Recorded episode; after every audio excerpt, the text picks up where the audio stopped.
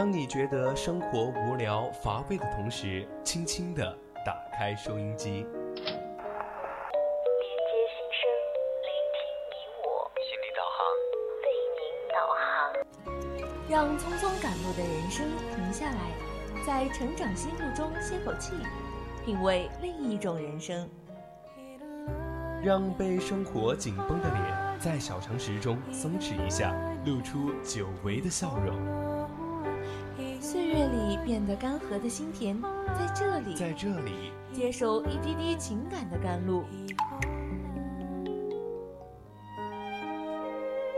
这里是心情驿站，你我的心灵避风港。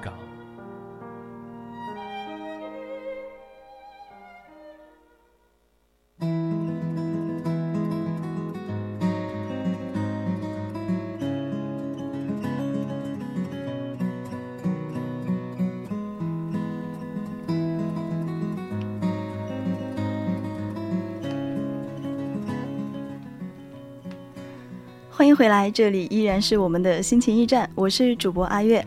听众朋友们，大家好，我是主播苏西。嗯，在上半段呢，我给大家分享了一篇文章，叫做《最爽的活法是不为别人的期待买单》。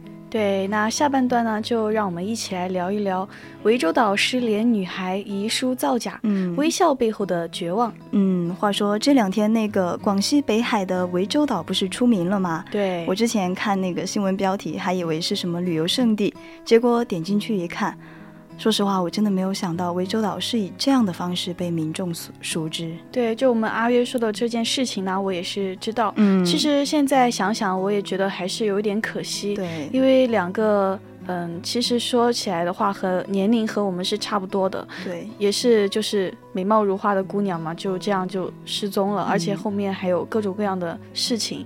当然，我也我也希望就是我们的听众，嗯，肯定还是比较关注这件事情的，所以大家可以加入我们的 QQ T 五四群二七五幺三幺二九八，参与我们的节目互动，一起讨论。对，当然也可以关注我们的官方微博、微信，微信搜索“青春调频”，微博 @VOC 广播电台就可以关注。更多节目信息，对，那想和主播互动的小伙伴呢，可以在荔枝蜻蜓 app 上面直接搜索 VOC 广播电台，发送你的评论。当然了，也可以拨打我们的热线电话零八三幺三五三零九六幺零八三幺三五三幺幺幺四，主播在这里就可以看到了。那接下来的时间，我们就一起来谈一下这个话题，就是涠洲岛的那个失联女孩遗书造假。你知道微笑背后的绝望吗？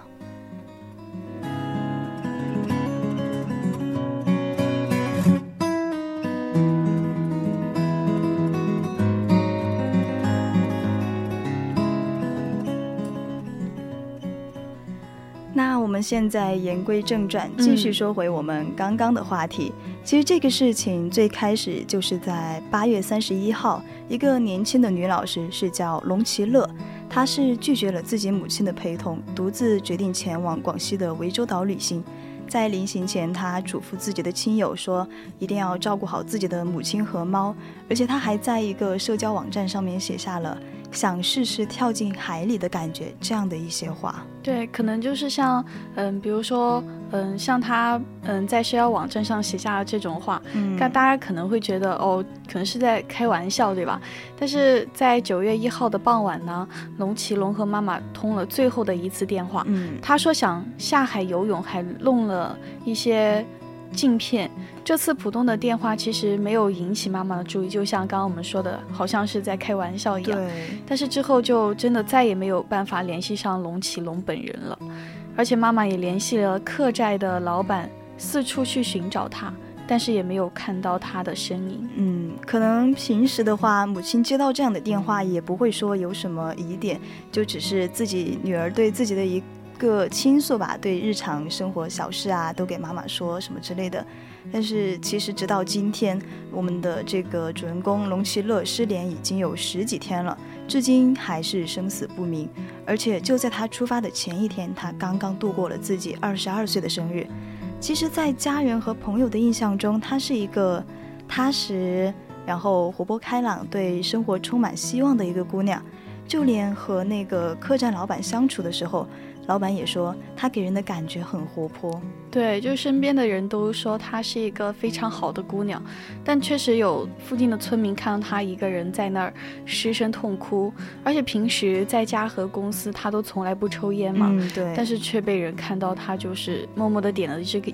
点了一支烟，就很明显，他虽然是在别人面前表现出来的很开朗，其实他内心的话是真的很孤独、很痛苦。对，所以就是很多时候，灿烂的笑容背后隐藏的可能就是千疮百孔的心。对，就是可能你给别人表现出来的和。你自己内心真实的那个是不一样的。对，像我们平时就会说，每个人都有无数个不能倾诉的苦，每一件小事儿都可能成为压死骆驼的最后一根稻草。嗯，而且就是和我们的龙其乐相巧合的是，和他前后失踪的还有一个十九岁的高三女生何红宇，也是八月二十五号在涠洲岛失踪，一直到今天都是下落不明。对，其实说到这里的话，我就想说，嗯，最近我们在学的时候，就学一个专业课的时候，老师就是说讲到人格这个词语嘛。其实人格的话，什么是人格呢？其实老师就给我们讲，人格就是我们所戴的面具。其实我们每一个人都扮演了很多很多个角色，对啊，比如说有学生的角色，然后有兼职的角色，然后还有什么学生会主席的角色呀之类的。对，就每一个角色你扮演的时候，都会有不一样的呈现出来不一样的一个情绪啊，或者是怎么样的。对，所以就是如果人扮演的角色越多，而且这些角色还有很大的。不一样的特点的话，那你这个人可能就会很累很累。就是在不同的环境当中，我表现出来的我是不一样的，是大家期望中的我。但是如果环境多了，环境杂了，我表现的我每一个我相差太大的话，我自己也会觉得在精神方面就很累。对，而且我又突然间想起。就是这个女孩不是写了一封遗书嘛，嗯，然后里面我们就可以看到说，这个看似平常的家庭再次上演了《琅琊榜》中的，呃，一个王爷饮下了御赐的毒酒前说的“父不知子，子不知父”的悲剧。对，好像对，就是父母就是嗯，他总觉得自己看到的就是孩子的一切，他了解到的就是那个自己最真实的孩子。因为可能就是父母平时和我们一起相处的时间很多，嗯，但其实这种就是一个错觉，不少父母就觉得我平时每一天都和你相处在一起，我怎么可能不了解你呢？对呀，但其实你真实的面孔，可能你自己都不知道，更不要说你父母了。对啊，有的时候我自己都不明白最真实的我到底是什么样子的，但是父母他会觉得你是我的孩子，我还不了解你吗？对。就我觉得吧，可能像刚刚我们说到的何宏宇，他也曾经求助过自己的朋友或者父母，然后，可能平常的父母的话，对于自己的孩子，给自己说，比如说，呃，妈妈，我今天觉得自己什么什么，觉得特别难受呀，我觉得我可能有抑郁症啊那种之类的，父母觉得，哎，开心点啊，没什么的，小孩子家的哪有那么多痛苦啊。对，这这这就是很多父母会经常说的一句话。对，比如说有的时候，以前嗯比较小的时候，我跟我妈妈说我的压力很大啊什么的，但她可能就会说，呃，你的压力再大，可能都没有我们。嗯，大人的压力大，因为我们大人还要工作啊什么的，你就只是每天读书而已。但她其实不知道，你在学校里面，就大家都说学校就是一个小社会嘛，你在小社会上怎么混的，然后以后出了社会以后就真的是怎样去混。所以就当时的话，就是父母也是不太理解你的。对他们就觉得自己工作在社会当中会遇到形形色色的人，也会遇到各种各样的问题。你一个小孩子，你在学校接触到的无非就是那些学生，那么大的年纪，学生之间哪有那么多痛苦呀？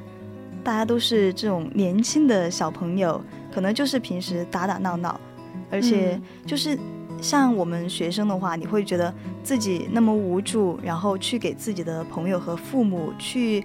和他们想诉一下苦，但是他们会觉得你就是无病而生，对他们可能就真的不太懂你，嗯，而且我又觉得，嗯，就是嗯，回到我们刚刚说的那个女孩嘛，对，或许他们只不过是用微笑来掩饰一下自己的绝望，嗯，换句话来说，他们两个女孩呢都是带有同一副面具出现在亲人和家亲人和朋友面前的，嗯，但是这个面具戴得太久了，所以他们自己。心里面也是非常痛苦的，对，就别人就会以以为你真的就是面具上微笑的样子。嗯，而且之前不是这个新闻这个热点一出来嘛，他们两个人的家人都说不可能，我的孩子怎么可能自杀？但是仔细想来，好像并不是他们家人说的，就是他们表现出来的和他们家人认识的他们并不是一个人。像龙其乐呀，他痛哭然后独自抽烟是真的；何宏宇的遗书也是真的。就这样说来，我突然觉得挺讽刺的吧。而且加上最近有人说那个遗书是造假的，我就想起前几年，嗯，也不是前几年吧，反正就一个案子，也是有一个年轻的小姑娘轻生，她也是想跳楼，就爬到了楼顶上面。然后下面有一群人就在围观，还在那儿指指点点。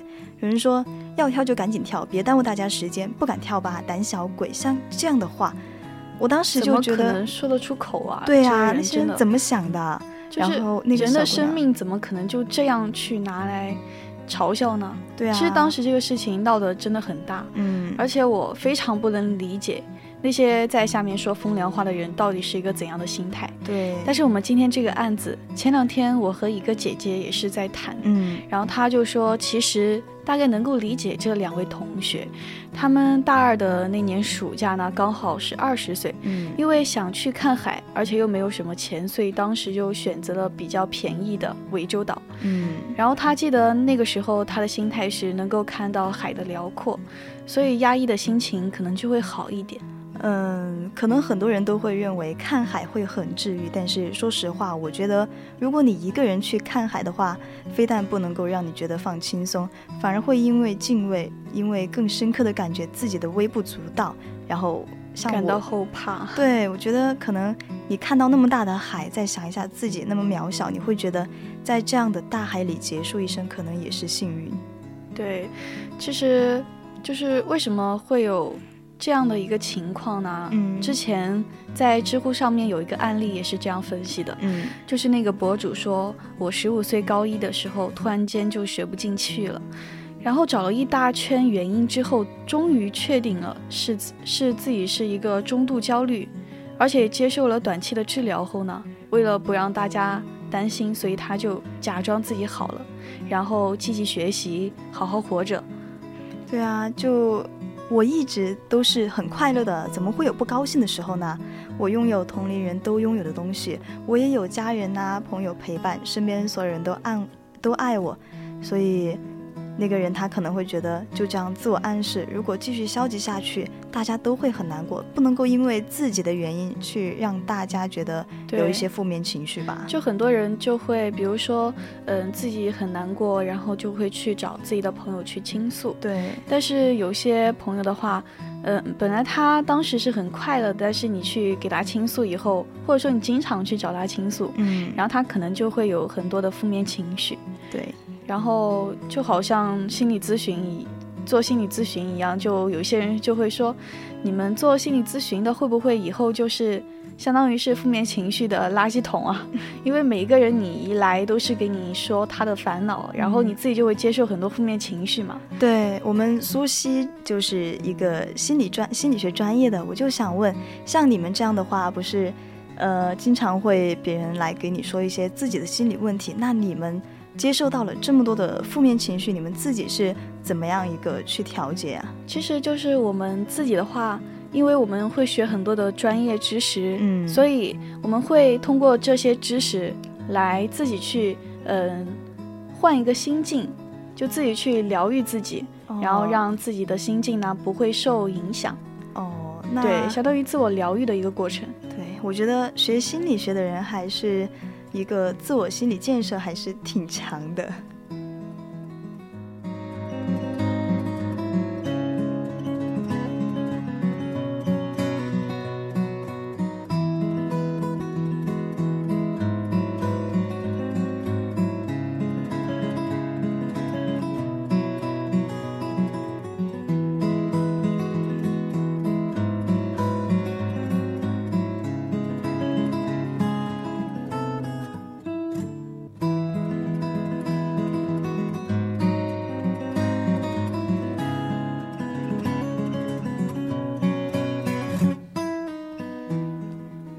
像刚刚苏西说到，就是你之前在知乎上面看到一个博主说自己的问题嘛，那篇稿子我不 不是那篇稿子，像那篇帖子我也是看过，他后面说他觉得自己治病的根源可能大概就是他的一个主要的防御机制是假性利他，测试结果是九分，这这个结果就代表着像他的话，无论遇到什么事情，第一反应都是我要满足他人的期望。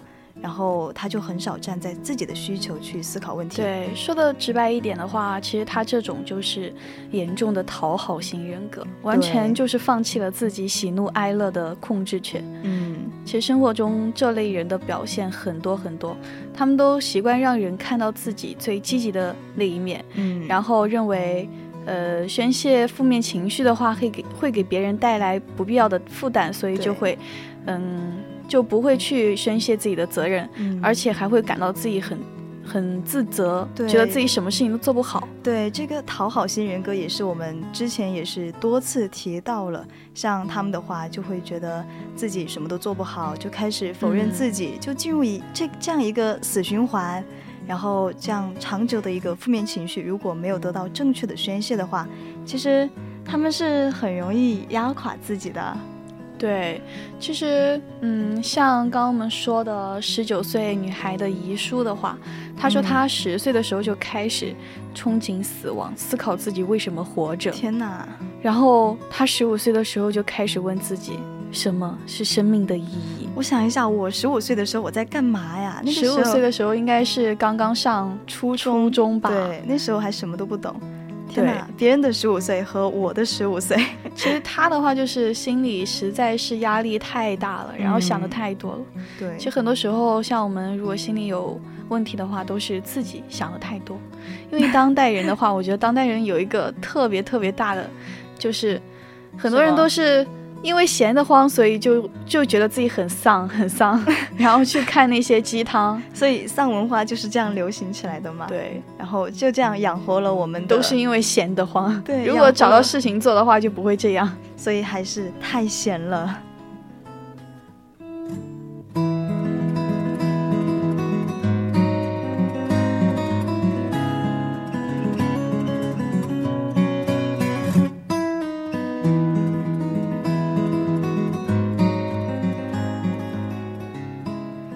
像我们刚刚说的那个十九岁的姑娘嘛，她妈妈之前就提到她的时候，也是说多懂事的一个姑娘啊。她就对自己的妈妈说：“我不要那么多钱，你把那个钱给我妹妹吧，我自己兼职也是可以的。”哇，太懂事了，真的。对啊，我觉得像这种真的就是一个十九岁的小姑娘这么懂事，我觉得有一点让人心疼。对，像她，嗯，是善良到于。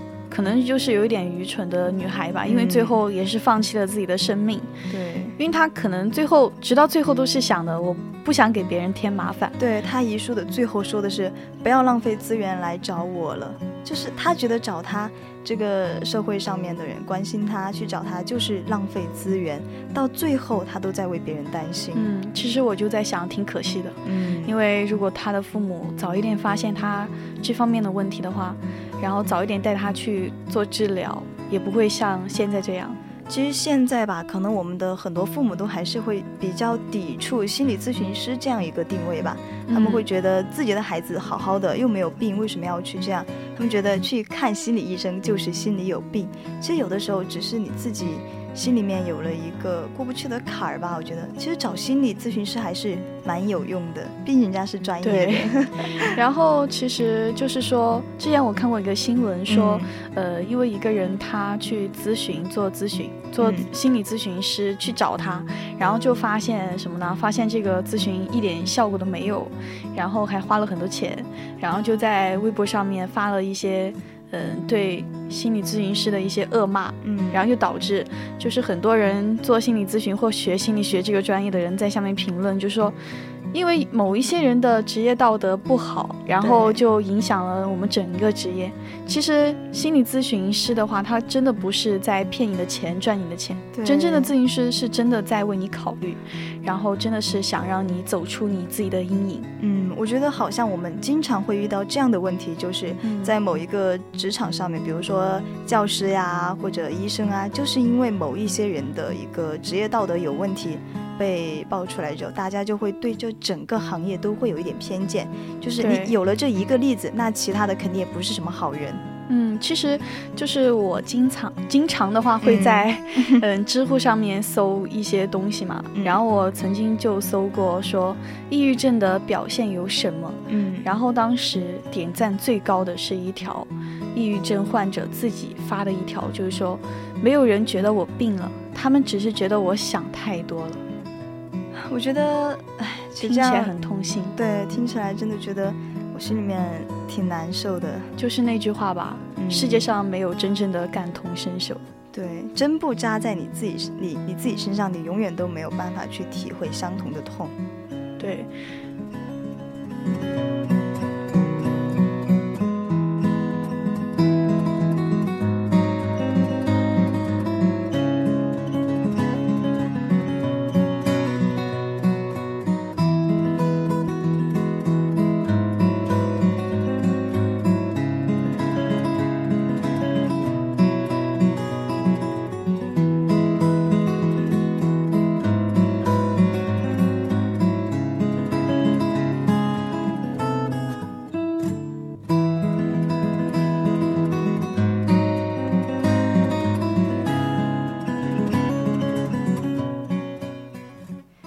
其实很多时候吧，遇到一些像在网上呀看到一些问题，我想说的是，可能我们只是下意识的把所有的错误都归到了自己身上。